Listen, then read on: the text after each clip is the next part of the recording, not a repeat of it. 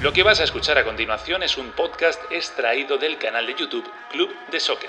Si lo prefieres, puedes escucharlo y verlo en su formato original. Te invitamos a que te suscribas, entra en youtube.com barra Club de Soccer y no olvides activar las notificaciones, comentar y darle al like. Ahora, a disfrutar con el mejor debate y análisis de fútbol.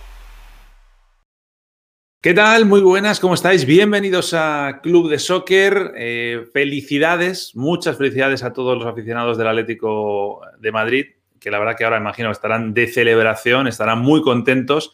Y también a todos los aficionados que a lo mejor no son tanto del Atlético, pero sí que son aficionados de Luis Suárez. Lo digo porque aquí en este canal hay muchos, entonces felicidades también por ellos, porque antes celebrabais los títulos cuando estaba en el Barça y ahora en el, Atlético de Madrid. ¿no? Ojo porque son cinco ligas ¿eh? de las últimas siete las que ha ganado el, pistolero, que es, mucho decir, y repite un poco eh, ese rol que ya jugó en su día David Villa, ¿no? Como jugador del Barça que dejan salir gratis al Atlético de Madrid y en su primera temporada levanta el título de liga. Pues mira, ya tenemos dos nombres. No sé si pasará otra vez dentro de otros cinco o seis años, pero de momento ya tenemos esos dos, el de David Villa y el de, y el de Luis Suárez. Vamos a hablar mucho de lo que ha sucedido en Valladolid. Eh, por si alguien no ha estado durante los partidos siguiéndolos, hay que decir que ha habido bastantes minutos de surrealismo, aunque teniendo en cuenta cómo venía la liga tampoco era tan surreal, pero es verdad que ha habido muchos minutos en los que ninguno de los dos equipos que se jugaban el título de liga no es que no fueran ganando, es que ni siquiera empataban, iban perdiendo contra el Valladolid y contra el Villarreal, que han dado la cara hoy y han sido capaces de,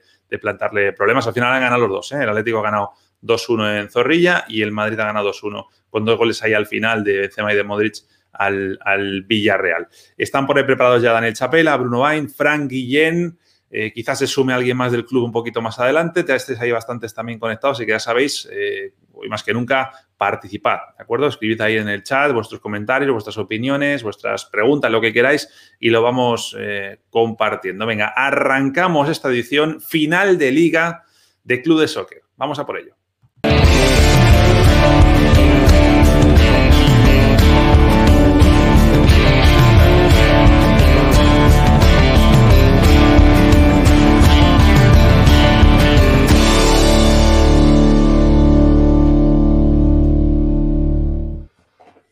¿Qué pasa, chicos? Daniel Chapela, Frank Guillén, Bruno Bain, muy buenas. Bienvenidos a Club de Soccer. Hola, chicos, ¿cómo están? Placer pasar una tarde de sábado en el club como cuando uno era chico. Saludos a todos, ¿qué tal? Eh, desde una Madrid festiva, pero no mucho, ¿no? Como el meme este de internet. Algo festiva. Algo festiva, sí.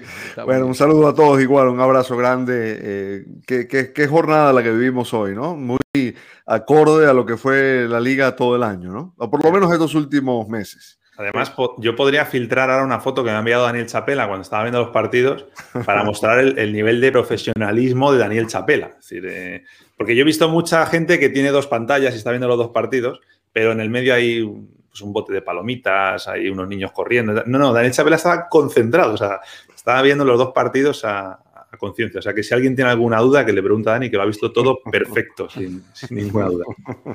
Oye, antes de ir con titulares, que, me gusta hacerlo habitualmente, vamos a enseñar una foto, fotografía, de cómo termina esta edición 2020-2021 de la liga, que se recordará siempre como la liga de la pandemia, verdad que la anterior ya tuvo una parte, pero esta ha sido completa. Por cierto, felicidades a todos los que corresponda en, la liga. En cuanto a que se ha podido completar, eh, ha pasado también en otros países, ¿no? Eh, es decir, no solo para, la Liga Española, pero bueno, me parece que es para elogiar.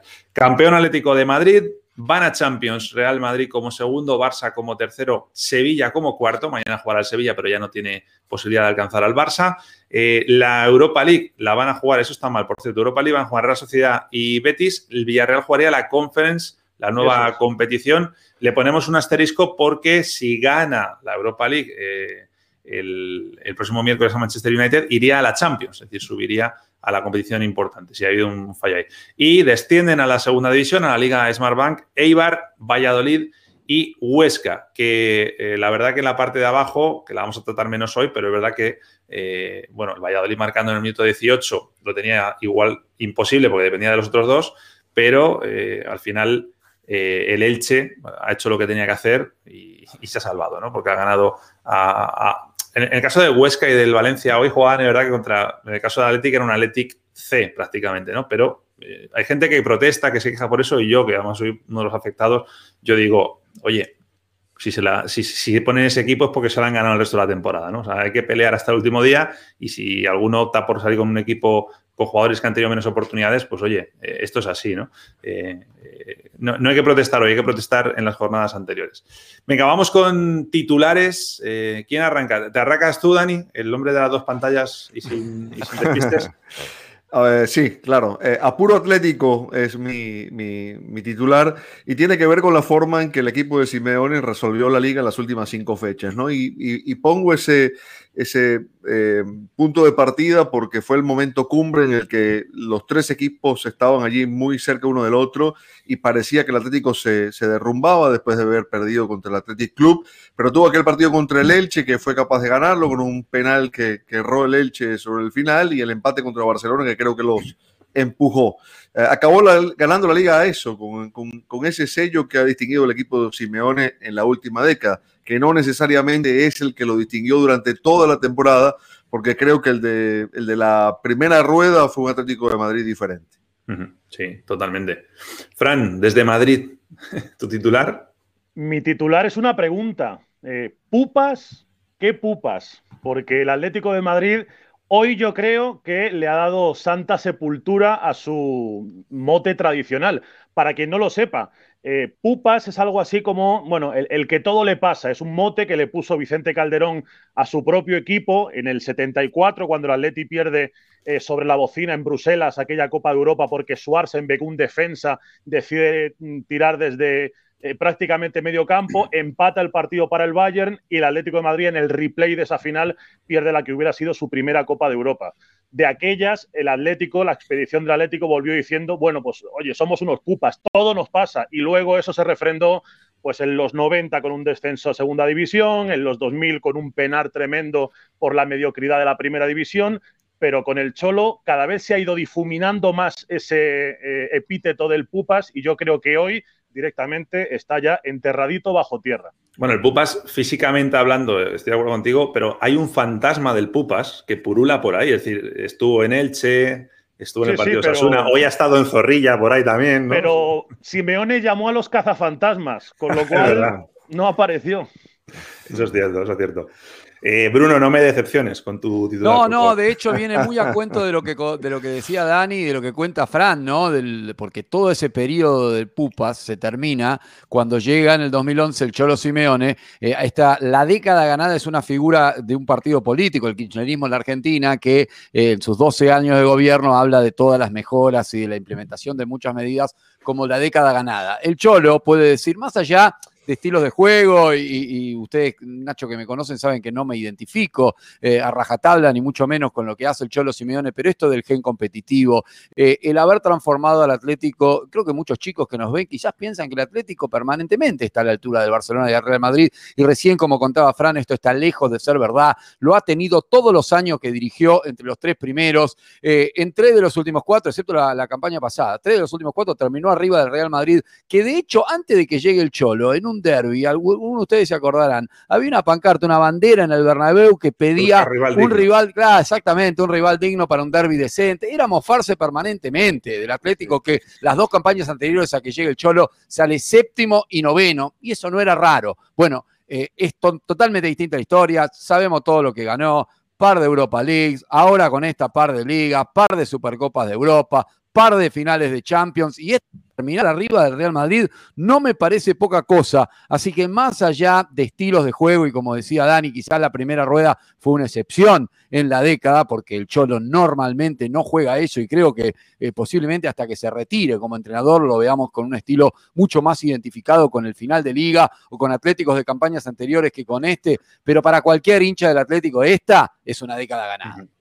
Hay, que, mm, hay, que, especificar que ya no solamente en lo que refiere a, los títulos, a la competición, hay un factor muy importante que es este. Es decir, el Atlético de Madrid de hoy está entre los clubes más poderosos de, Europa, cosa que en la época de la que hablaba Fran, eh, bueno, pues, pues no era así, ¿no? Eh, es verdad que hubo una etapa, ¿no? Con Gil que había dinero, había dinero, pero bueno, también era muy inestable porque tan pronto entraba un entrenador como salía al día siguiente. Esto, esto era así. Eh, saludar a todos los que están ya conectados. Ahora vamos a ver un poco los, comentarios. Preguntan eh, esto no quería yo tocarlo mucho, pero bueno, es verdad que es, noticia. Eh, pregunta por aquí Luquili Moja por, ese aficionado Atlético de Madrid que ha, fallecido. hay que decir que, ha sido un, accidente, es un, era un chico de 14 años, ¿no, Fran? Si no, si no he leído mal. 11 años, tengo entendido. 11. Sí, 11 añitos en un parking del centro de Madrid. Iba fuera del coche, ¿no? Sí, sacó en el momento, supongo, menos indicado y menos oportuno el, cuerpo por fuera de la ventanilla del coche, impactó contra una columna del parking y lo han intentado reanimar, pero no ha podido ser.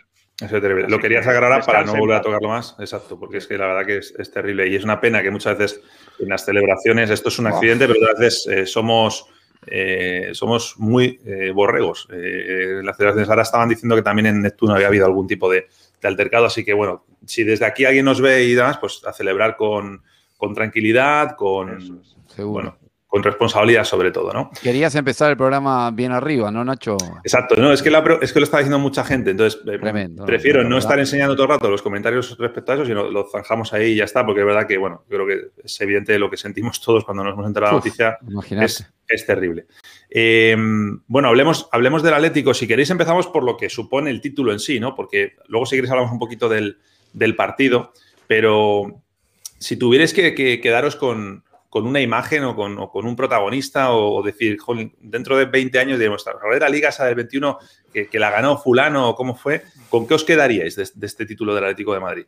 Y la imagen creo que es la de Luis Suárez en el final haciendo FaceTime con el teléfono ahí en el terreno de juego, ¿no? Y, me parece que nos vamos a acordar sin duda eh, de Luis Suárez por la carga emotiva y el morbo que significa haber llegado del Barça eh, como un paria y terminar con esos 21 goles eh, en toda la temporada. Más allá de que uno después puede encontrar rendimientos individuales que quizás hasta superen el de Luis Suárez. Yo no sé si no me quedo con Oblak figura por figura, pero en el recuerdo para mí va a quedar Luis Suárez.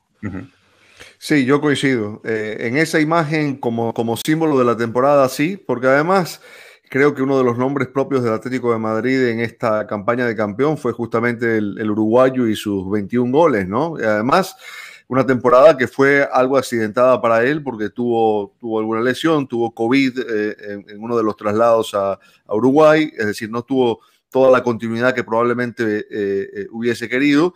Eh, pero creo que fue una, una, temporada de, algunas confirmaciones. Creo que, que, fue el gran año de Marcos Llorente con, con, el Atlético de Madrid, sin ninguna duda. Y, y, lo de Oblak siempre, siempre es, de destacar, ¿no? Sin, sin, sin, ninguna duda. Me parece que, que brilló. Y yo quisiera mencionar a un jugador más, y no solo por el gol de hoy que empate el partido, sino por la enorme temporada que tuvo, que fue Ángel Correa, ¿no? Creo que fue la, temporada de su, de su confirmación, ¿no? Ya es una, una realidad Ángel Correa. Sí, eh, debe estar muy contento Scaloni, que le ha convocado además, porque le va a llegar en un estado de forma, no sé ya, en esta época que, vivimos del coronavirus y los parones, no sé, de estado de forma no sé, pero de estado anímico, de estado de, de confianza, no me extrañaría que la acabemos viendo como titular en la Copa América. Hoy ha demostrado eh, por qué le ha quitado el puesto a un chico que cuesta 120 millones de euros. A todo el mundo que preguntaba durante toda la temporada amigos míos que a lo mejor siguen el fútbol, pero no habitualmente ven todos los partidos del Atlético. Oye, ¿cómo puede ser que este chico, Joao Félix, no juegue porque Simeone se empeña en poner a Ángel Correa? Bueno, pues que cojan el vídeo de hoy, que vean los 90 minutos, que vean al equipo achicado, cuando más zozobraba el Atlético de Madrid, cuando más angustia tenía, la primera parte en la que yo creo que la presión les agarrotaba muchísimo, el único que pide balones, el único al que no le quema la pelota es Ángel Correa y el que al final coge la brelatas y se saca un gol de la manga que a mí me parece espectacular, eh, formidable, es correr. de futbito, ¿eh? Sí, sí, totalmente.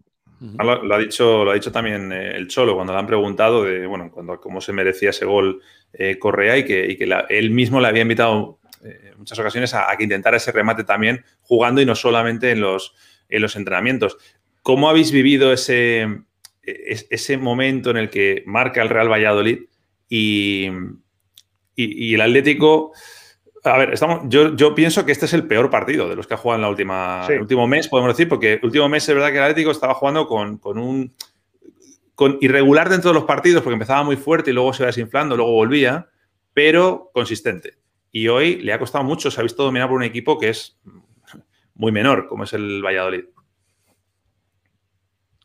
Sí, pobre fue el partido del Atlético, eh, digamos, sacó la personalidad sobre el final, eh, pero si preguntás por ese momento de puntazo de Correa, eh, es cuando uno tiene la sensación de que el Atlético revive y se va a ir arriba, porque esta historia ya la habíamos visto la semana pasada, y, la personalidad del Cholo contagiada a los que estaban dentro de la cancha nos hacía pensar en que no iban a depender de que el Real Madrid no lo dé vuelta y que de una vez por todas iban a, terminar con como terminó ocurriendo, ¿no? Con un gol de Luis Suárez por una circunstancia eh, de, ese regalo de Guardiola que le deja la pelota para, para que se escape en el mano a mano. Pero sí, no, no, no hay un gran rendimiento futbolístico para analizar del Atlético, no solamente hoy, sino en las últimas jornadas. El Atlético con el que el Cholo, me imagino, se quiere quedar es el de la primera rueda, el de los 50 puntos, el que ganaba jugando realmente bien. Bueno, de ello vimos muy poquito.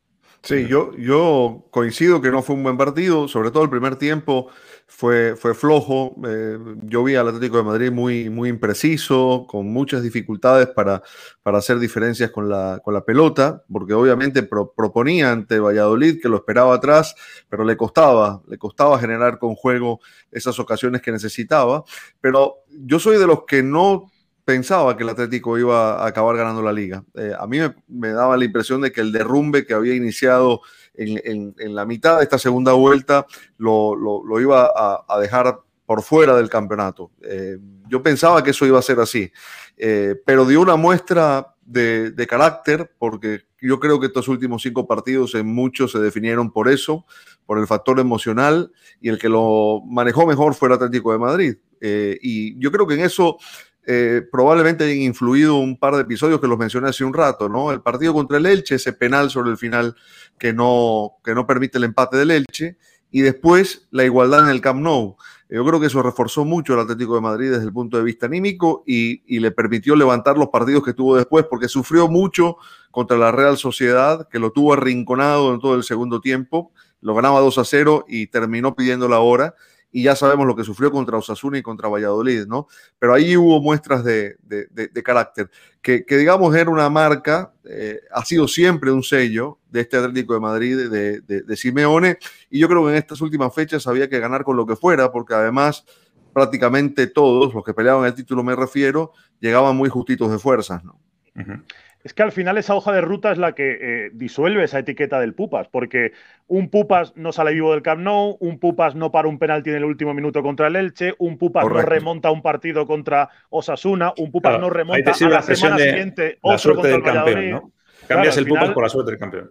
Al final yo creo que eh, esto se ha parecido mucho al relato que habitualmente a lo mejor le adjudicamos al Real Madrid ese hambre de ganar, ese pelear hasta el final, ese nunca rendirse. Y eso que yo y al Atlético le he visto un poco miedoso. Yo no estoy de acuerdo con Bruno en los anteriores, porque yo creo que el Atlético juega un gran partido contra la Real, aunque al final se conforme un poco y casi le cueste un disgusto. Juega una grandísima primera parte contra Osasuna, que yo creo que en condiciones normales es un 3-0 al descanso, pero que por lo que sea el fútbol te lo complica. Hoy, sin embargo, sí les he visto agarrotados y sí les he visto un poquito más achicados, yo creo que sabiendo que entre manos estaba una cosa muy seria, y ahí es donde creo que ha entrado como factor clave el hecho de que el Real Madrid en ningún momento ha ido ganando en Valdebebas. Si le hubieran venido otros inputs a lo mejor del partido del Real Madrid al Atlético, a lo mejor el desenlace que estábamos contando ahora era diferente. Eso, eso sí iba a preguntar también, aunque me, desvío un poco del partido de Valladolid, pero eh, ¿no tenéis esa sensación de verdad que, sí, que, que desde Valdebebas no llegaba presión? Es decir, realmente eh, la victoria del Madrid se cosecha al final. Eh, creo que era 87 el primer gol y 90 o 91 el segundo. Es decir, el Atlético, pese a ir perdiendo, tenía la liga en, el bolsillo, ¿no? Y eso al final hoy en día te enteras a, los dos segundos de que ha marcado el otro equipo, ¿no? No te quepa duda que eso los ayudó y además eh, eh, está claro que el, Atlético juega con una oreja en lo que está ocurriendo eh, en el otro escenario. esa presión nunca la tuvieron, pero tampoco es que fue un deseo del Madrid el, ganarlo así por diseño. El Villarreal también juega y como tantas otras dificultades tuvo el merengue a lo largo de la campaña, las tuvo hoy mismo, ¿no? para hacer lo que se suponía o lo que sus hinchas querían, ¿no? Trasladarle toda esa presión en Pusel al Atlético, no lo pudieron hacer hasta que fue un minuto, si se quiere, y en donde el Valladolid ni siquiera tuvo la pelota. Entonces, eh, esa incertidumbre prácticamente no la tuvimos. Ojo que en ese minuto, Bruno, la música de los cazafantasmas sonó un poquito en Valladolid. ¿eh? Apareció un Bill Murray. Solo, un poquito, porque un gol del Valladolid hacía campeón de liga al Real Madrid, pero al mm. final el Atleti resistió. Sí, estoy de acuerdo. había algo todavía más surrealista, que era, es verdad que si había un gol del Valladolid, le daba la liga al Madrid, pero el gol del Valladolid no le daba la salvación al Valladolid. Dice mucho el Valladolid que haya peleado hasta el final, pero vamos, que con el empate pero, de ese tema te preocupabas vos y, 12 personas más. Sí, bueno, tengo que reconocer que yo era, bueno, y lo he dicho aquí, yo no creía para nada en ese en esa posible salvación, pero reconozco que cuando ha metido gol Oscar Plano y lo otro estaba 0-0, he dicho, espérate que lo mismo tenemos un poquito de cachondeo aquí hoy. ¿eh? yo, quisiera hablar eh, un momento sobre el Cholo Simeone, ¿no? Porque eh, no voy a decir lo que todos sabemos, ¿no? Y todos sus méritos y lo que ha construido en el Atlético y que para nada estaba en riesgo su, puesto, ¿no? me refiero a la posibilidad de que hubiera podido perder la liga y, y lo que eso hubiese significado, ¿no? Yo sí creo que que la evaluación de su temporada, por supuesto, cambió con este título, ¿no? Porque eh, si el Atlético perdía la liga después de haber tenido la ventaja que tuvo, difícilmente eh, íbamos a poder evitar la palabra fracaso de esta temporada en Atlético de Madrid, ¿no? Porque eh, por la forma en que se fue de la Champions, por cómo quedó eliminado en la Copa y porque justamente habría desperdiciado una ventaja que llegó a ser de 12, 13 puntos. Pero ha sido muy decepcionante. Claro, pero a ver, es decir, eh, era, era un título que se, le, que se le concedía al Atlético de Madrid desde el mes de diciembre, ¿no? Es decir, que habría, habría, habría tenido otro tipo de connotación. Pero yo quisiera decir que, el Cholo Simeone, además de todos sus méritos en una década, tiene mucho, mucho eh, que elogiársele a partir de lo que fue esta reconstrucción de los dos últimos años, ¿no? Porque es verdad que, el Atlético hizo, hizo, un cambio, un cambio importante, porque se fueron muchos referentes. Eh, hablo de aquellos que se fueron porque ya cumplieron una etapa en el club y me refiero también a aquellos otros que eh, digamos, terminaron en el mercado, ¿no? Como Grisman, por, mencionar un ejemplo, ¿no? Que el Atlético no pudo evitar que salieran del equipo. Y fue armando eh, un equipo con otras, con otras características. El primer año costó, pero en este segundo ya empezó a cuajar. Es decir, el entrenador fue buscando otras vías para competir. Eh, no digo que haya renunciado a, su esencia, pero digamos, vimos un Atlético por mucho tiempo eh, con, otros eh, registros de juego. Eh, me refiero a, cómo se organizaba con, la pelota, a, cómo construía situaciones de gol. lo que necesitaba, y eso lo encontró en Suárez, era un finalizador de todo eso que el equipo ya era capaz de construir y que el año anterior no lo tuvo ni con Morata ni con Diego Costa, ¿no? Entonces, yo creo que eso fue muy importante porque Claro que, lo de Suárez parecía que, bueno, que era una, ganga que aprovechaba el Atlético de Madrid porque encima llegaba gratis, pero yo creo que fue una muy buena apuesta. Una apuesta probablemente sobre seguro porque era un goleador ya recontraprobado, pero digamos no dejaba de ser un descarte del Barcelona. Y, creo que su temporada acabó ratificando que, la apuesta fue eh, perfecta, ¿no? Idónea. Que al final, ¿eh? no hay nada más peligroso que un jugador como Suárez herido en el orgullo. Y eso es lo que hoy ha demostrado durante toda la temporada. Sí, porque yo además hacía el paralelismo con Villa, pero es verdad que entre Villa y Suárez hay una diferencia en eso que dice Fran. Es decir, en, eh, eh, un Suárez cabreado es más peligroso que un Villa cabreado. Y fueron 21 goles, ¿eh? 21 goles de Suárez. ¿eh? Es una cifra. Y además, en los dos últimos partidos, goles determinantes para ganar cuando, cuando como dicen en España, las papas quemaban, ¿no? Y, ese tipo de goleador vale muchísimo. Vamos a hablar de Suárez ahora, pero quiero aprovechar que estamos subiendo mucha gente a la 350, va subiendo, somos muchos, hay muchos comentarios, pero hay un debate que me parece interesante, lo hemos tratado antes un poco, pero mira, decía aquí Yeyota eh, hablaba sobre Joao Félix, ¿no? Decía, me imagino que hoy no hablarán de esto, pues sí, sí vamos a hablar. Eh, Joao aparentemente no tiene cabida de titular en Atleti. Sería una buena movida, una buena salida para el jugador y para el club que se vaya ahora. Por aquí hay gente que, hablaban pues, de, vender a... Bueno, es que hay muchos uruguayos, entonces nos dice aquí Carolina, vendería Joao y traería a Maxi Gómez, claro, evidentemente. Por ahí hablaban también de, Arrascaeta, por ejemplo, ¿no? Pero bueno, me centro en la pregunta de, Ota. Eh, vosotros le daríais salida a, Joao Félix, eh, teniendo en cuenta lo que ha pasado esta temporada? ¿O creéis que es un jugador que todavía merece oportunidades de, rodar? Y es que todo va a depender del número. Probablemente si lo tenés que vender, lo vas a vender a la baja hoy. Entonces yo le daría oportunidades, a menos que aparezca una novia muy interesada en llevarlo y que creo que sería bastante complicado. A mí me parece que tienen para seguir creciendo.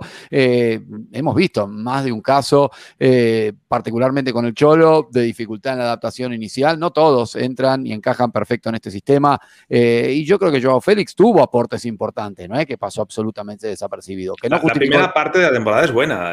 Más que buena, me parece, más que buena. Y, la semana pasada metió el pase bárbaro para Lodi, es decir, eh, chispazos también hubo en la segunda parte. Sí, no justificó ese dinero, pero me parece que se puede pensar en un Joao Félix que vaya a más la próxima campaña. Necesita dejar de ser un jugador de chispazos, yo creo para poder encajar en el Atlético de Madrid. Me refiero, eh, a ver, su, condición natural no, no, la tiene que perder, ¿no? Eh, pero sí incorporar cuestiones que, que Simeone le ha estado pidiendo desde que se incorporó, ¿no? Y es que, por ejemplo, colabore en la presión cuando se pierde la pelota, que esté mucho más involucrado en, en, en, cuestiones que hacen a las labores defensivas eh, cuando le corresponda.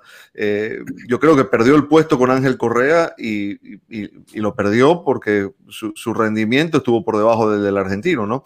Eh, yo no sé si, si de pronto, teniendo una muy buena Eurocopa, eh, acabe siendo una pieza apetecible o, que al Atlético le convenga venderlo, pero yo creo que sigue siendo una apuesta joven eh, por la que se puede seguir esperando.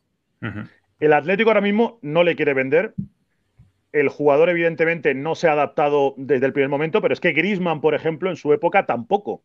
Eh, empezó incluso siendo suplente y acabó siendo un hijo para Simeone, acabó siendo un hombre que era el jugador franquicia del equipo, con lo cual yo creo que hay, intención de tener calma, de cocinarlo a fuego lento. Hoy, después del partido, decían unas declaraciones Paolo Futre, que no es cualquiera en el Atlético de Madrid, que estaba contentísimo con la temporada y que está seguro de que si un balón de oro gana un jugador del Atlético de Madrid, va a ser Joao Félix. Así que si lo dice Futre, yo creo que todo el mundo se cuadra ante eso.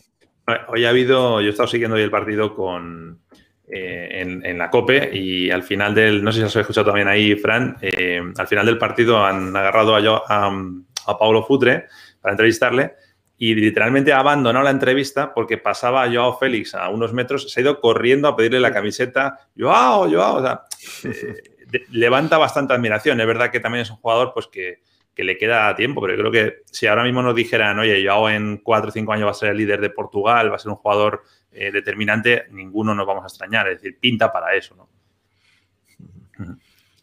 A ver, hay, bueno, hay mil comentarios, ¿eh? pero no podemos mostrar todos. Yo voy viendo aquí, voy lanzando algunas. Eh, bueno, hay gente que defiende a Correa sobre a Joao, mucha gente que reclama fichajes uruguayos. Nos está viendo mucha gente en Uruguay, o sea que nada, un saludo a todos. Eh, vamos a aprovechar, venga, que están Todos son bienvenidos, ¿eh? Los uruguayos en Atlético de Madrid siempre encajan. Uf, recontra. Hablabais de, las lágrimas de Suárez, eh, eh, las que decís mientras hacía el FaceTime, ¿no? Esto ha sido cuando le han entrevistado. vamos a poner un poco en valor lo que es esta, esta liga, ya lo hemos hecho bastante, pero un poquito más de lo que es esta liga para Suárez, ¿no? O sea, cumple ese. A, veces, gente de la de Madrid se puede sentir un poco mal, como que el Atlético lo ha que le han utilizado en el Atlético o él ha utilizado al Atlético como herramienta para vengarse del Barça. Pero tampoco es esto. Es decir, yo creo que él ha sido muy claro de que es agradecido porque le han dado la oportunidad, le quisieron cuando en el Barça no le querían y evidentemente eh, esa, esas ganas de revancha ha sido la gasolina durante todo el año. ¿no? al final sería inexplicable esta liga sin, sin esos goles de Suárez, como hemos dicho antes. Te digo una cosa, Nacho, no conozco a ningún atlético que se queje si esto de verdad ha sido una venganza de Suárez. ¿eh? Que, ha venido bien, muchas más venganzas. ¿Quién quiere vengarse del Real Madrid y del Barça en las plantillas de Madrid-Barça? Que vengan al Atlético de Madrid que les recibirán con los brazos abiertos si eso implica ganar una liga al año siguiente. Ahora, Luis Suárez cayó parado en el Atlético de Madrid. Eh, o sea, debutó eh, haciendo goles. Eh, aparte, se le veía muy involucrado con, con, el Cholo, con los compañeros, encajó rápido. Eso fue muy importante. Suárez hizo goles en todas partes, hizo goles en todos los lugares donde estuvo. Es decir, que esto es simplemente la corroboración de, de, de, de su vigencia, ¿no? Ahora, yo sé que ahora el tema no es el Barça, pero simplemente lo menciono porque evidentemente en el Barça estarán pensando que esos 21 goles de Suárez habrían podido marcar una diferencia en la, en la temporada, ¿no? Y yo siempre dije que podía entender en su momento que la decisión tuviera que ver con un, jugador que eh, estuviera bajando enteros en su rendimiento. Pero el asunto es que se fue Suárez y el sustituto era Braithwaite. Es decir, eh, eh, al, Barça no llegó un delantero de, nivel que uno dijera, bueno, salió Suárez porque ya, digamos, pasó su tiempo, cumplió su ciclo y llegó Haaland y llegó Lewandowski, no sé, por dar, por dar un ejemplo. Entonces, en este caso llegará Kun Agüero, que es otro jugador ah, también veterano. Eh, claro, pero allí es donde está el asunto, ¿no? Y, después están las formas en que salió, que, digamos no fueron las mejores, mm, ni por parte de la directiva, ni por parte de Kuman, que, que terminó siendo el ejecutor de la orden, y después eh, está ese asunto de que, de que, durante la temporada del Barça le estuvo pagando la mitad del sueldo. eso, es tremendo. Lo sabíamos todos, pero ahora todavía es, no, es un puñal que revuelve la herida del Barça. Claramente, esta es una situación, como dicen Estados Unidos, win-win, ¿no? Es ganar, ganar, porque Luis Suárez, con la incertidumbre de salir del Barça,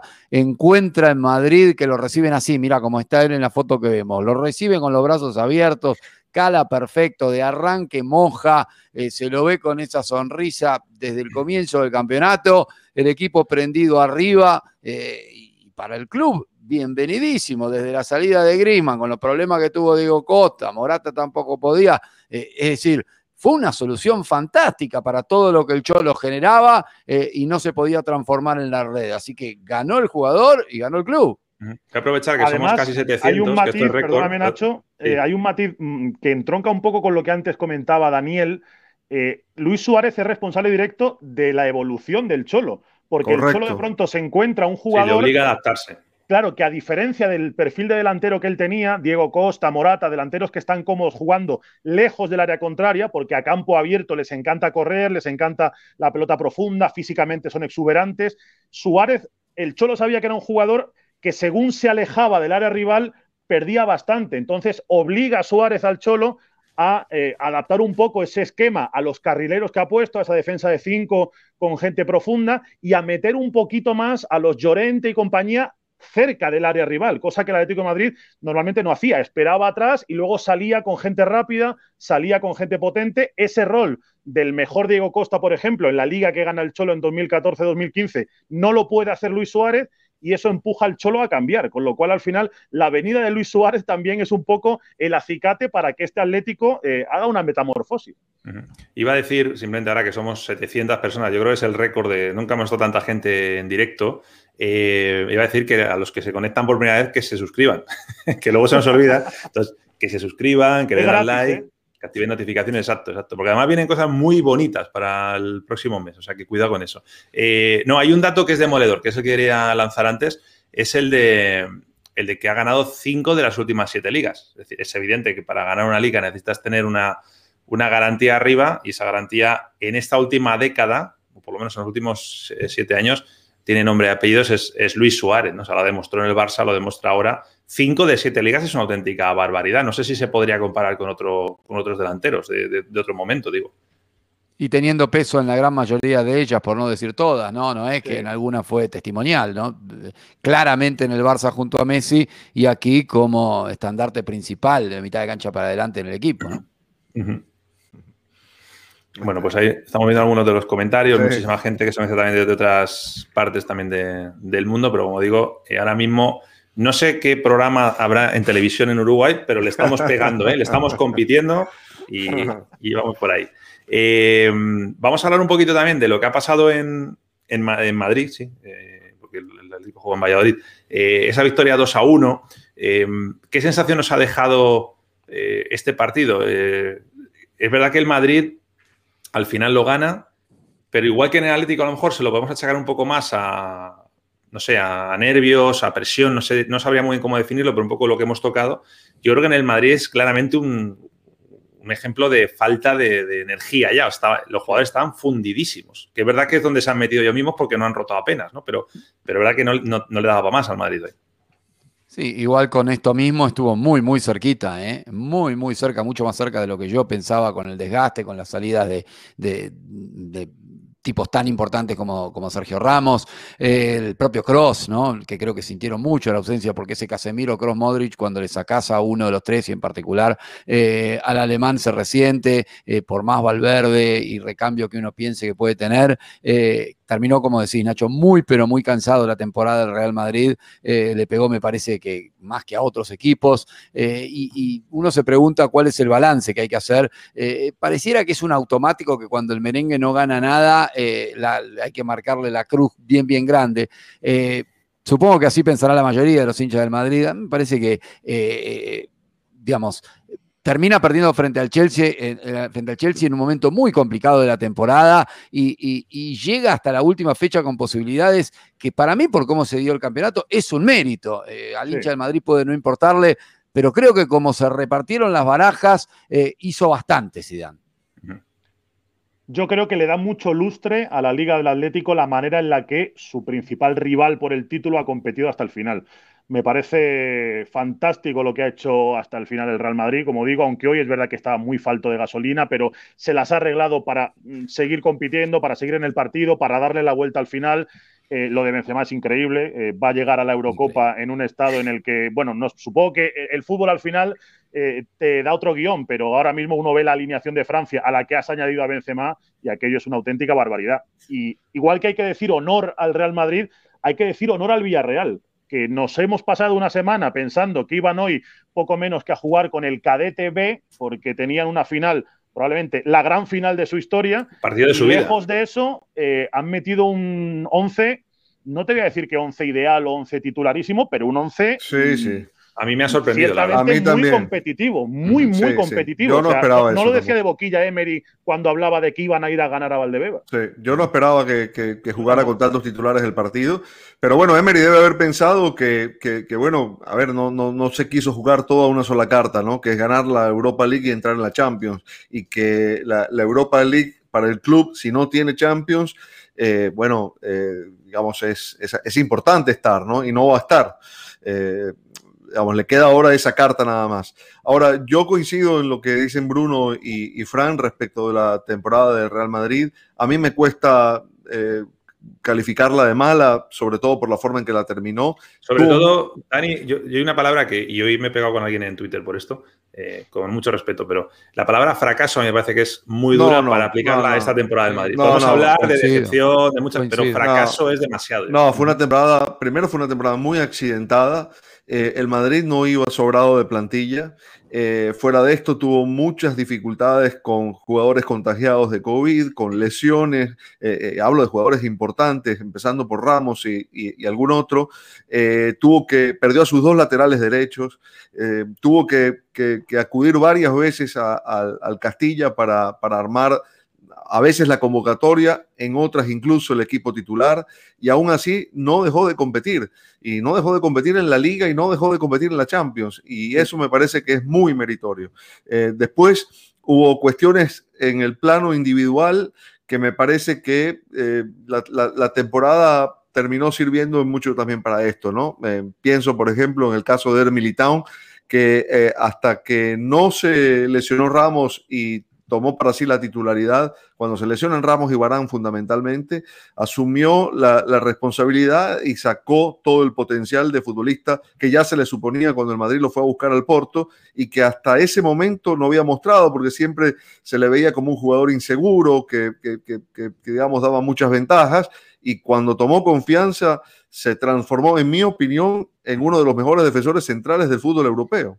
Sí, es verdad. Una cosita, porque, bueno, antes de nada, todos los que están escribiendo sois tantos que no me da tiempo como otras veces a, ir poniendo todo y leer y filtrar, porque tengo que filtrar algunos, si no me la va a clavar. Eh, pero, por ejemplo, esto que dice Ariel, luego hablaremos del Barça. Eh, yo creo que aquí nadie va a hablar tampoco de que la temporada del Barça haya sido un fracaso. ¿eh? O sea, yo creo que estamos hablando del Madrid porque estamos hablando del Madrid. Cuando hablemos del Barça también pondremos en, su medida las cosas buenas que ha podido haber, que seguramente las ha habido, pero sí aclarar, aclarar un, poco, un poco eso. ¿no? Del, tema del Madrid de hoy, eh, hay, dos cosas que, se pueden leer o no entre líneas, ¿no?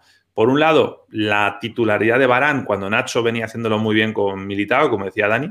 Eh, no sé cómo interpretáis eso, si es como mostrar el producto en el escaparate de cara a una posible venta. Y la otra es la contraria, que no juegue Ramos, que hombre, tiene más lógica, tiene más sentido, pero que no juegue ni un solo minuto cuando era, eh, digamos, un posible revulsivo, cuando las cosas no estaban por encima del marcador. A mí me ha llamado la atención esas dos cosas. No sé qué lectura hacéis de, eso en concreto vosotros. Hay que saber en qué condiciones estaba Ramos, ¿no? Eh, eh, a mí también me llamó la atención porque yo lo tenía como para que en esa situación, con el Madrid perdiendo, quedándose afuera de todo, no metiéndole presión al Atlético, no sé, va para buscar un cabezazo, para quedarse parado en el área, y sin embargo estaba de porrista, de cheerleader en la tribuna, eh, con todo lo que ha hecho Ramos en esos instantes finales con el Madrid buscando remontadas épicas, ¿no? Eh, eh, me llamó la atención. Lo, de Nacho, posible lo que decís, Nacho, que, que, hayan querido justamente cotizarlo en esta última fecha, aunque creo que ya a esta altura es un jugador bastante conocido por todos.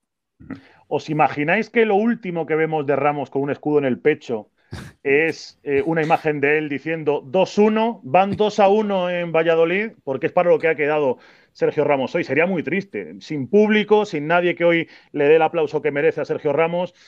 Eh, va a ser un tema que yo creo que todavía va a traer cola, pero eh, realmente ahora mismo no pinta bien y esa imagen que vemos ahora si es lo último que queda de Sergio Ramos sintiendo el Real Madrid, creo que va a ser una decepción para muchos de un capitán que ha hecho historia. Eh, es, muy probable que una de las cosas que haya considerado Zidane es que si, si, si le daba la titularidad a Ramos, no lo iba a poder hacer con defensa de cuatro. Eh, lo digo por, por, la, por, la, condición en la que está, ¿no? Eh, probablemente hubiera tenido que hacer línea de tres como hizo otras veces cuando... iba a exponer demasiado, ¿no? Por el estado físico. Este. no sé, por eso digo que no sé bien, bien si, si, si estaba a plenitud. Supongo que no. Y después, eh, Barán es un defensor de muchísima jerarquía, o sea, con el que Zidane siempre contó. Eh, es decir, lo de Militao es indiscutible. Yo comparto que Nacho ha tenido una, temporada fantástica, pero, a ver, o sea, puso a un defensor de, peso, de quilates, ¿no? Yo, yo me, me, sorprendería más, o quizás no tanto, ¿no? Que, en el lateral izquierdo, a falta de Mendy, eh, juegue un muchacho del Castilla y, no, no, cualquier otro, ¿no? Ha entrado, por cierto, Marcelo ahí al final. Mm, sonaba un poco a despedida. Al que las despedidas, cuando no hay en la grada, un poco relativo, ¿no? Exacto. Em, hoy ha habido otro tema. Bueno, de, Ramos eh, parece que, podría saberse algo esta semana o por lo menos avanzar un poco más. Lo cierto es que mañana hay una lista para la Eurocopa de la selección española de, Luis Enrique eh, y yo me hago la pregunta de si Ramos merece estar en esa lista o no. Es decir, por jerarquía sí, pero si evaluamos la temporada, es que no ha jugado prácticamente Sergio Ramos. ¿Vosotros creéis que tiene que estar en la Euro? Yo creo que sí, yo creo que tiene que estar, no, solo por jerarquía. Eh, digamos, ¿quién, lo deja afuera, si querés, hasta del banco de suplente? Nombrame cuatro centrales españoles eh, que lo superen con. Porque ¿cuántos centrales van en la lista? ¿Tres? ¿Cuatro? Vamos, cuatro, No, si físicamente está apto, ninguna duda. Nacho es el que yo creo que sonaba mucho y se va a caer. Pero yo creo que Laporte, recién fichado, entre comillas, es fijo. Yo creo que Pau, del Villarreal también por la izquierda ah, son los dos centrales zurdos fijos. Y luego por la derecha, bueno, le gusta Eric, le gustan varios, alguien irá, pero el que irá seguro es Ramos. Yo, yo lo Pero los únicos que lo superan con, claridad, Fran, son esos dos que nombraste. Después es, muy discutible que, estén arriba de Ramos. La, otra. Íñigo Martínez, jugadores que, bueno, que creo que no son más que Ramos. No, totalmente de acuerdo. Exacto. Eh, Ramos es uno de los storylines para estas próximas semanas. A mí, yo, yo tengo que decir una cosa, eh, yo, me sigue pareciendo eh, voy a utilizar una palabra que no he usado hoy nada todavía, surrealista, que termine la liga y todavía no sepamos el futuro del capitán del Barça y del capitán del Real Madrid, porque eh, recordemos que, Leo Messi hoy estaba de vacaciones, que me parece lógico, ¿eh? no critico eso, pero que, que no sabemos dónde van a jugar dos tipos que han marcado más de una década en, la liga, ¿no? De uno sospechamos, ¿no? De, uno sospechamos. si dices. Sí, para mí es obvio de, Ramos, vamos a ver. Luego el otro tema del Madrid es, es, Zidane. Es decir, Zidane hoy le han preguntado, evidentemente. Eh, parece ser que el club le habría pedido no nos hagas un cristiano, o sea, no, tanto si gana la liga como si no, no, salgas diciendo me voy, eh, vamos a hablar y tal. Vamos a ver qué pasa. No, voy a preguntaros tanto si, si creéis que va a seguir o no, porque eso al final está en la cabeza de Zidane y demás.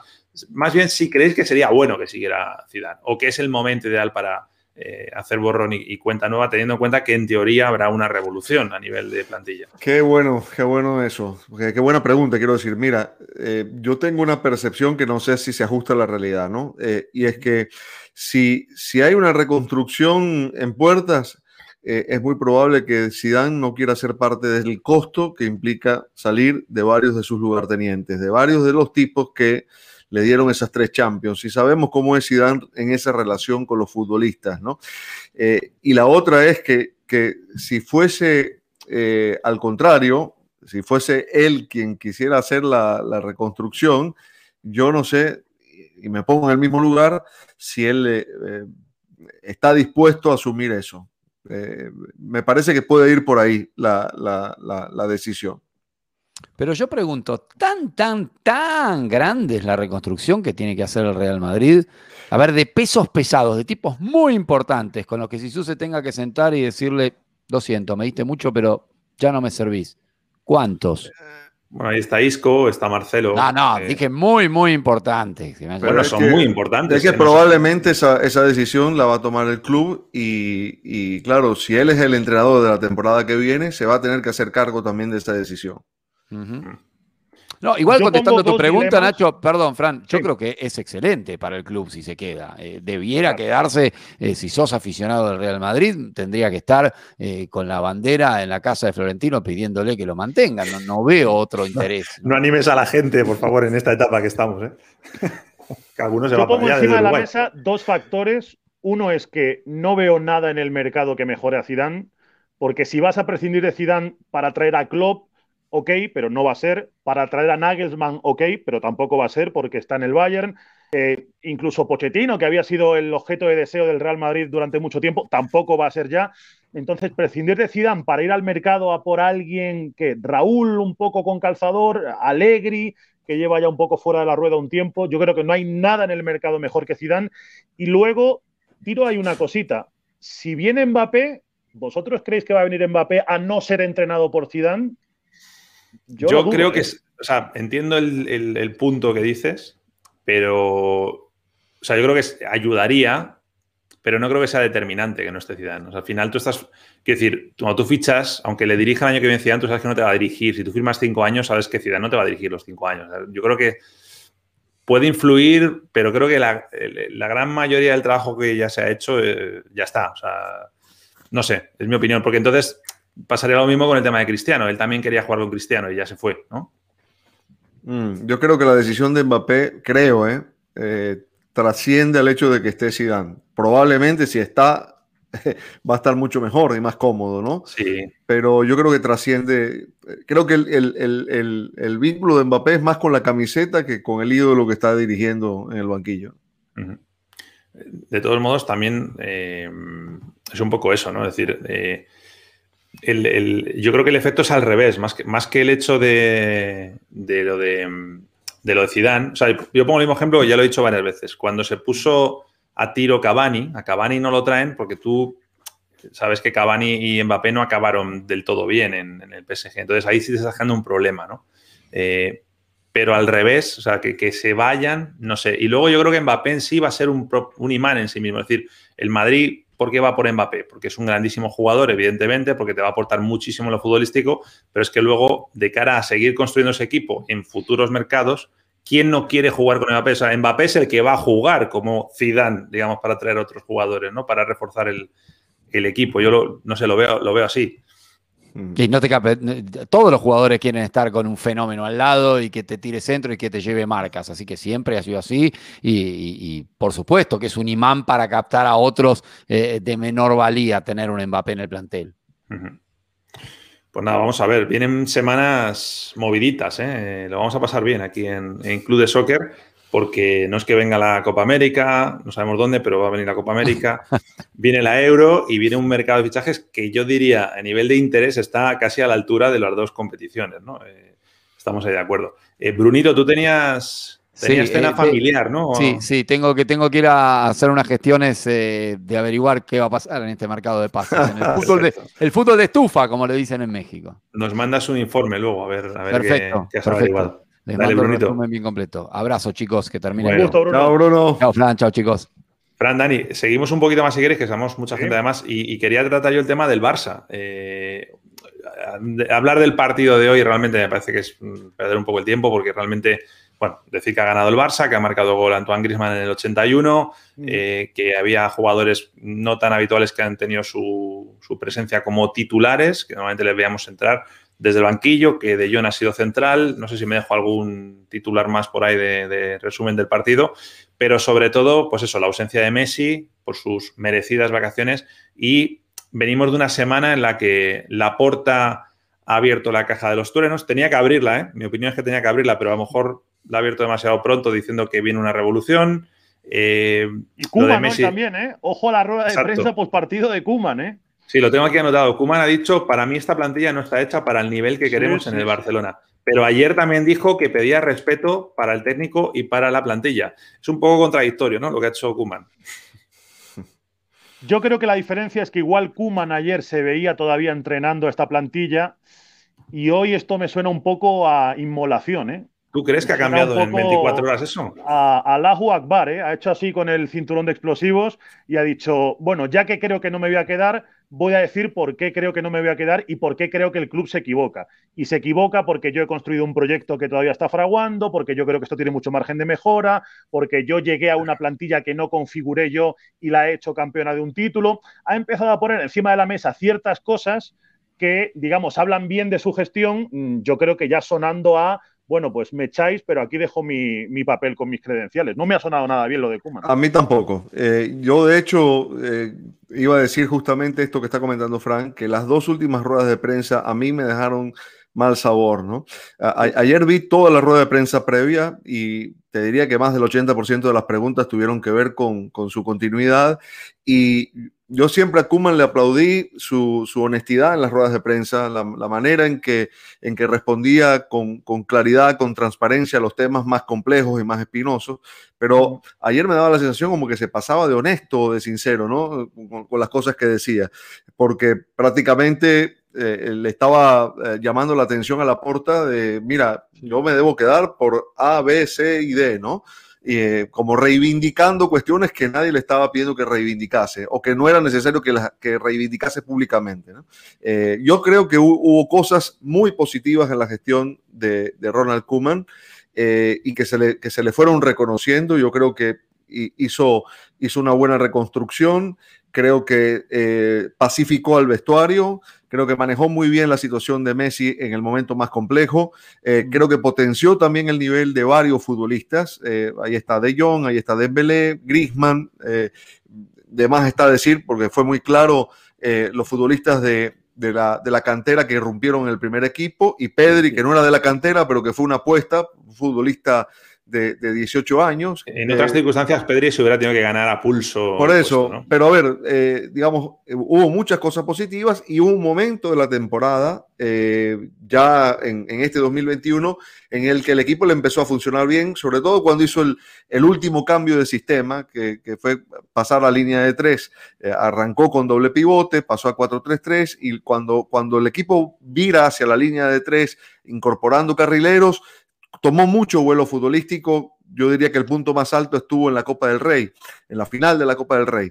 Después vino el bajón ya conocido. Pero la manera en que se está despidiendo, si es que se termina yendo, a mí no me gusta. Y la forma en que hoy eh, eh, se refirió a sus futbolistas tampoco. Sobre todo porque eh, en otro momento de la temporada su discurso fue diferente. Sonó un poco como a pareja despechada, ¿no? sí, sí a, esa discusión de cuando dos novios se dejan y uno le dice al otro, con lo que yo he hecho por ti, ¿te acuerdas aquel día con tu madre? ¿Te acuerdas aquel día con unos amigos? ¿Te acuerdas aquel día? Y con todo eso tú me dejas. Pues a mí me ha, me ha sonado un poco a eso. Y también traigo un poco la misma idea que decía antes con Zidane. Mm, puedo entender que el Barça no vea en Kuman un entrenador sobre el que cimentar un proyecto a largo plazo, pero es que tampoco creo que el mercado te ofrezca mucho, porque el rumor de Hansi Flick mm, para mí nació muerto, porque era un hombre destinado a entrenar a Alemania, que es lo que va a hacer. Y luego García Pimienta, el entrenador del filial, un Xavi que igual todavía mm, agradece dos, tres años más eh, eh, en otro banquillo, mm, todavía mejorando. No sé, no, veo a nadie de primerísimo nivel como para que sea un golpe de efecto. Es un buen punto ese, ¿no? sí, sí, sí La pregunta eh, es, entre, esos dos, entre esos dos Kumans, ¿no? El, de antes y después, o sea, decía, decía Fran lo de la, el despecho, ¿no? Yo, hay una expresión que tenemos en España que me gusta mucho, que es si quieres la completa tú, Fran, para lo que me queda en el convento. Ya, sí, efectivamente. Pues, pues eso. Entonces, eh, me gusta usarla mucho, siempre que se puede. Eh, lo que no sé es qué ha pasado entre el Kuman que asumía, decidirá la dirección, esto tal, yo estoy aquí al frente, doy la cara, tal, a este que ahora ataca a todo el mundo y se siente. Pues una reunión con la porta. Lo que ha habido de por medio, Nacho, es una reunión con la porta. O sea que deduzco que lo que pasó en esa reunión no le ha gustado mucho a Kuman. Claro, porque, porque, no, porque no lo ratificó ni en esa reunión ni lo ha hecho públicamente. Yo en, su momento ponderé que Laporta no eh, comprometiese nada, digo en el momento en que asumió, eh, mm. que todos le pedían después del título de Copa del Rey que ratificase a Kuman. A mí me pareció que su prudencia era, era conveniente porque, digamos, si, si de algo adoleció el Barça mm, del último tiempo, el Barça de Bartomeu, era justamente de no tener coherencia, eh, de, no tomar las decisiones con sentido común, de no, de no atorarse en el momento de, firmar contratos, de, fijar apuestas o de decir cosas públicamente. Pero eh, llegó un momento en el que el propio Kuman sintió la presión, la presión del entorno, ¿no? De eso que en el Barcelona llaman el entorno, que es que eh, todo el mundo empezó a preguntarse por qué el técnico no era ratificado y, ese, y esos cantos a él le llegaban, ¿no? Aparte que sabemos está asesorado por, por, por gente que conoce bien cómo se mueve todo allí, ¿no? El tema de, lo de Kuman es que, claro, entiendo lo que dice eh, Fran, ¿no? Es decir, ¿cuál es la alternativa? Ok, matamos a Kuman, pero ¿cuál es la alternativa? Lo que pasa es que yo creo que hay un argumento ahí que pesa más eh, a la hora de tomar decisiones por parte de la porta, que es que Kuman es el técnico de Bartomeu. Esto es así. Entonces, si ganas la liga, te lo tienes que comer. Pero ahora, o sea, a mí, yo creo que se ha vendido un humo eh, durante la temporada como de que Kuman podría seguir y yo, sinceramente, yo creo que solo hubiera seguido en el caso de que hubiera ganado la liga. Punto. O sea, en todo momento yo creo que ha estado fuera. Ah, no digo ni, ni que se lo merezca, ¿eh? pero digo, desde el punto de vista de, un directivo que acaba de llegar y que quiere cambiar muchas cosas, ¿cómo vas a seguir con Kuman si es el entrenador del, del anterior, ¿no? Que además lo firmó por dos años, excediendo el periodo de su mandato, ¿no? Que ya es lo que yo me refería hace un rato de estas decisiones tomadas sin, sin sentido común, ¿no? ¿Cómo vas a firmar un entrenador por dos años si te queda un año para terminar la gestión y, y, no te puedes reelegir, ¿no? Eh, pero bueno, ya, ya hecho eso, eh, es verdad que ese factor debe, debe, debe estar allí, pero hay una cosa clara, hubo hubo muy buena relación entre Kuman y los futbolistas, a pesar de que el comienzo fue medio complicado por la salida de Suárez, la salida de Vidal, las decisiones que, tomó Kuman en nombre de la directiva de Bartomeu.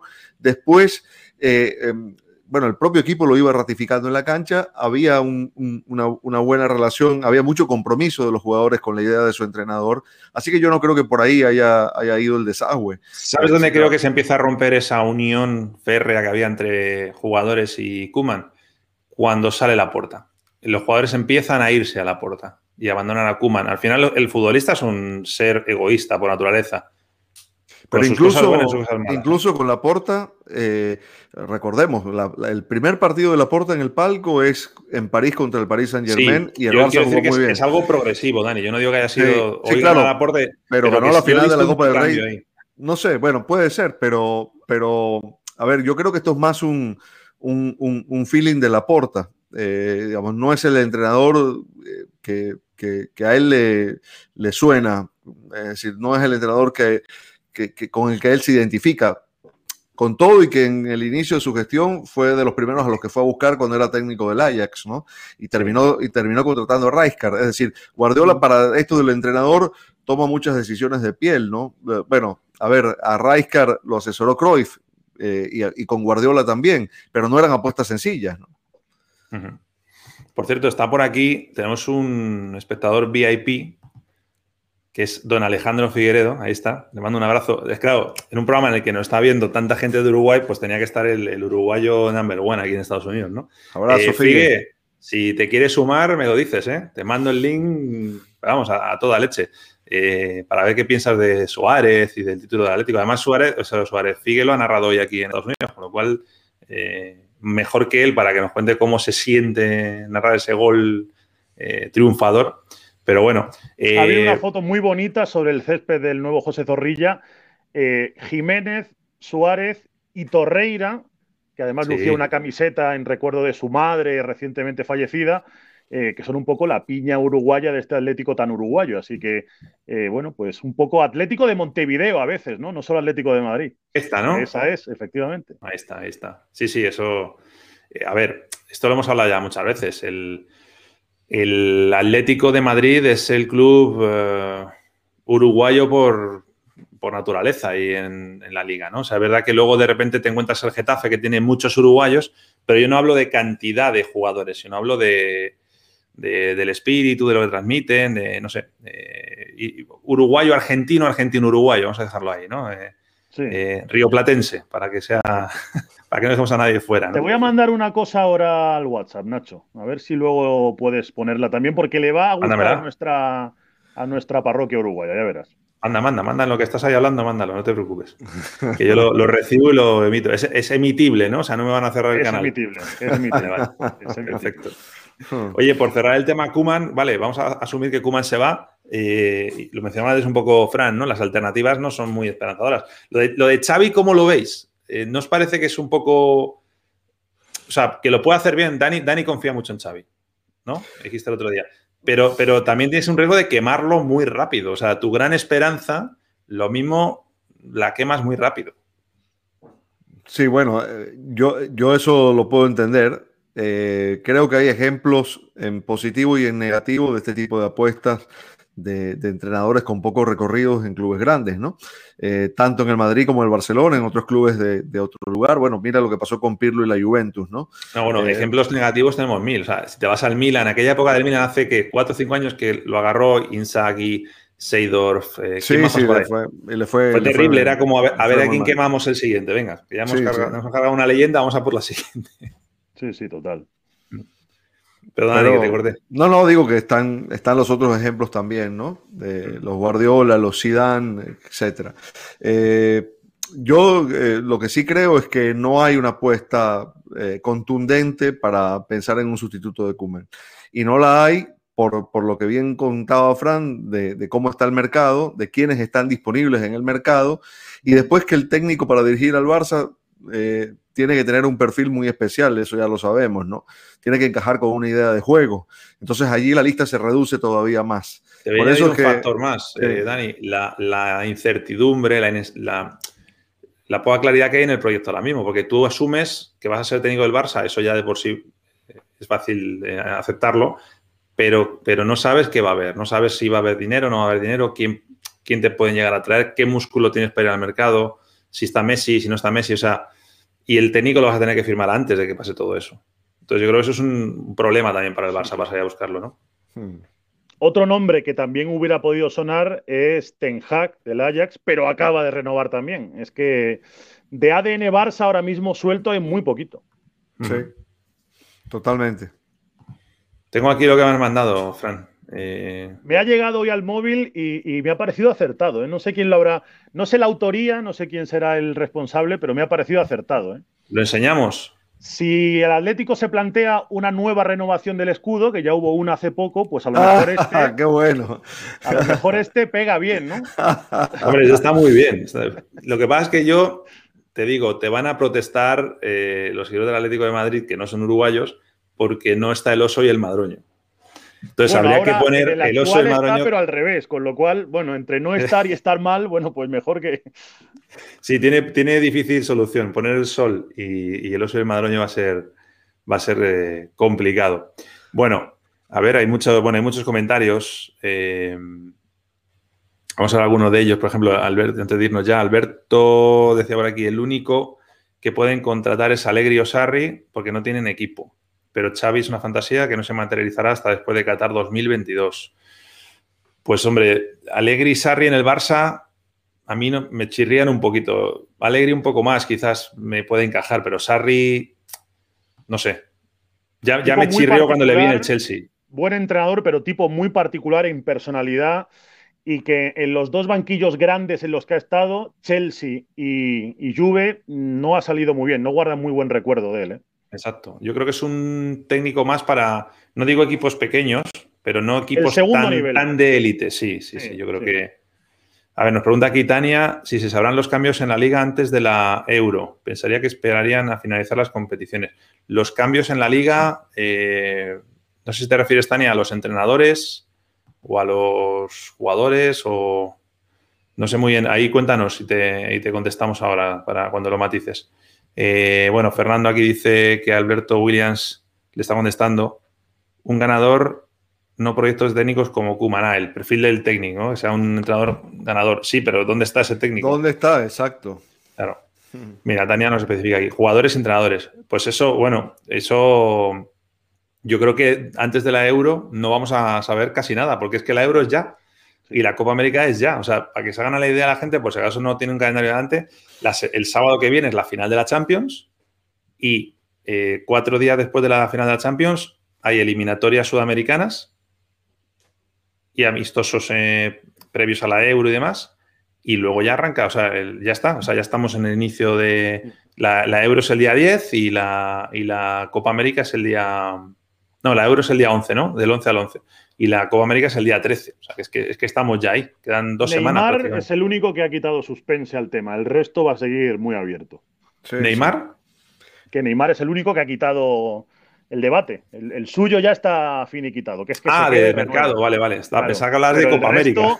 Prácticamente todos están todavía por saber. Claro, o sea, Haaland, Mbappé, Messi, Ramos, los puestos de entrenadores. Eh, espérate que luego, esto es lo que lo digo yo siempre, que, que hay, eh, ¿cómo se dice? esto es un efecto dominó. Luego mañana te ficha un equipo a un jugador, se queda una vacante y ese equipo ficha a otro y esto va dando la vuelta. O sea que al final. Harry Kane, que está por ahí suelto también este verano. Sí. Lo va Harry Kane, yo creo que se va a quedar en la Premier, ¿no? ¿Tú que controlas más eso? Sí, pero si se queda en la Premier, ya quita uno de la carrera por Haaland. Es que al final todo es vaso comunicante. Mira, una pregunta de Lucas, y yo creo que va a ser la última ya, que ya llevamos aquí más de una hora. Eh, ¿Creen que sin importar los técnicos, el sueldo de Messi le quita posibilidad de maniobra en el mercado y con la edad de Messi no es mejor hacer otro proyecto como el Real Madrid para ser competitivos? Eh, es que, lo claro, sí, o sea, lo de Messi influye para todo, pero no, en el tema económico, en todo. O sea, eh, en, compañeros que van y vienen. Imaginaos a Agüero, que tiene ese acuerdo ya, si se va Messi, que, no creo que pase, pero si se va Messi, llega Agüero, que, que pinta Agüero en el Barça sin Messi? ¿No? Bueno, eh, a ver, yo creo que siempre digo que la ecuación es al revés. Es decir, Agüero va al Barça porque, porque va a estar Messi. Digamos, no es que, Por eso. Pero quiero decir. O sea, por eso le das más credibilidad que sigue Messi. Que yo, exactamente, es lo que quiero decir, justamente. Eh, a ver, el, presupuesto del Barça va a estar condicionado por, por, su, por su enorme deuda, por las auditorías que están por terminarse. Eh, pero yo creo que dinero el necesario para una reconstrucción básica va a haber. Eh, dinero que va a provenir de préstamos, dinero que va a provenir de ventas de futbolistas. Eh, digamos, para eso va a haber. Y, creo que el acuerdo que van a hacer con Messi no, no me parece que vaya a condicionar el, futuro inmediato, porque no creo que, que lo que le firmen sea por dos años. Yo creo que lo que le van a firmar va a ser una buena cantidad de dinero, pero a largo plazo, para que pueda ser eh, desde el punto de vista eh, em, económico y, de la realidad actual eh, asumible. Y, por otra parte también, digamos, para poder cumplir con, con ese escala salarial que el, equipo necesita mantener, ¿no? entonces, yo, yo creo que van por ahí los tiros. Está avanzado, sí. Eh, Fran, mira, me hace gracia porque os juntáis aquí dos que sobre el tema Agüero chocáis un poco. Eh, Fran y yo coincido un poco también en eso, considera a Agüero ya más un streamer que un futbolista. ¿Cierto o no? Y es un jugador al que he admirado mucho. ¿eh? Yo he visto muy poca gente en España en el Atlético con el talento, con la calidad de Agüero pero es que si miramos a la última versión de Agüero, creo que es un jugador al que me cuesta ver ya en la superélite, en el primer nivel. Sí, estuvo, estuvo, es verdad, este último año además estuvo muy lesionado y tuvo COVID, pero yo lo que no creo es que Agüero sea un 9, un delantero, digamos, para construir un proyecto. Eh, en todo caso, eh, es un, sería un complemento de, de un delantero de verdadero peso que supongo el Barça va a ir a buscar. Sí, desde luego, a ver, como suplente, por lo que te aporta en lo futbolístico y también en, lo que es construir un grupo, sí, por ahí sí tiene una lectura. Digo, bueno, a llega... a Braithwaite lo mejora pero si tú me estás planteando no traer a Haaland porque traes a Agüero, ahí tenemos un ah, problema. No, totalmente. Esa sí no. Esa, esa, no. esa no hay manera de comprarla. Eh, por eso digo, complemento de un fichaje de, de peso como 9, pero no para ser el 9. Yo, estoy de acuerdo, totalmente. Ahora, es un futbolista que va a llegar, eh, bueno, dicen gratis, eso nunca es gratis, pero no tiene que pagar fichaje el, el, Barça y es un sueldo eh, según lo que ha trascendido a la baja, ¿no? Es decir, un contrato a la baja, no es una gran cantidad. Que además no está mal, ¿eh? Cerrar tu periplo en Europa, no sé qué hará luego Agüero, si irá a MLS o querrá volver a Argentina, pero no está mal, ¿eh? El periplo de, de Agüero, Atlético, City y, Barcelona. Está bastante bien. Sí. Bueno, pues nada, lo vamos a dejar. Me da mucha pena siempre cortar cuando somos tanta gente, pero es verdad que, bueno, hay que cortar en algún momento. Eh, insisto que los que estáis conectados, si alguno no está todavía suscrito, suscribiros. Está por aquí abajo, por ahí. Darle a, a subscribe y ahí lo veis. Esta semana, bueno, mañana no haremos programa, pero el lunes sí, para ser fieles a la cita. Miércoles haremos un programa también actualidad y haciendo un guiño también a lo que pasa entre el United y el Villarreal. Y por supuesto, el día sábado, el día de la final de la Champions, también estaremos en, en Club de Soccer. Y yo creo que la semana que viene vamos a contar alguna novedad que a la gente le va a gustar de cara al, verano. Tiene, tiene buena pinta Club de Soccer de cara al verano. ¿eh? Vamos a si nos están viendo eh, algún pez gordo en Uruguay y nos quiere dar el prime time televisivo, mm, ningún problema. ¿eh? Nosotros competimos con cualquier serie y con cualquier programa. Está muy bien. Eh, bueno, hay mil preguntas, pero lo he dicho, vamos a, cortar aquí ya. Eh, sobre todo, la gente felicitando muchísimo al Atlético de Madrid y desde aquí también lo, hacemos nosotros, porque la verdad que eh, a mí particularmente me gusta, no que gane el Atlético, sino me gusta que, haya otros equipos que ganen la liga y que ganen títulos, que esto no sea eh, un, diálogo entre dos equipos, sino que haya más alternativas. Ojalá se quede el Atlético para siempre como candidato y vemos si podemos incluir alguno más, ¿no? Como, como el Sevilla, por ejemplo. Don Fran, don Daniel, os mando un beso grande. ¿En qué momento es que hablábamos de los registros históricos del Valladolid de esta temporada? ¿Quieres que digamos algo? Digo, no sé. Yo no tengo problema. el, Valladolid em, más vale que haga un efecto rebote como ha hecho Mallorca y Español, porque si no, ya sabemos lo que pasa cuando te quedas en segunda un par de añitos. ahora los equipos que descienden vienen con dinero. Seguramente el Valladolid, igual que los otros, van, el Eibar, imaginaos el Eibar, los años que llevan primera, eh, lo que hay en la hucha, ¿no? O sea, van a poder hacer proyectos interesantes para intentar subir de primeras. Si no, luego tiene un problema. Y en el caso del Valladolid, en concreto, eh, recordemos que es un club que tiene una inversión extranjera, es decir, que si las cosas no van bien y te quedas en segunda, yo no creo que por un año en segunda vaya a desaparecer esa inversión, pero si, te quedas más tiempo, ya la estabilidad institucional empieza a peligrar. Eso es lo que a mí me, preocuparía, sobre todo. Pero bueno, eh, lo dicho, el lunes, miércoles y sábado, próximos programas de, de Club de Soccer. Fran, Dani, ¿algo que queráis decir para despediros? Un abrazo, un abrazo, estamos contigo. Igualmente. Adiós, un abrazo grande a todos. chao. chao. chao. Aguante Uruguay.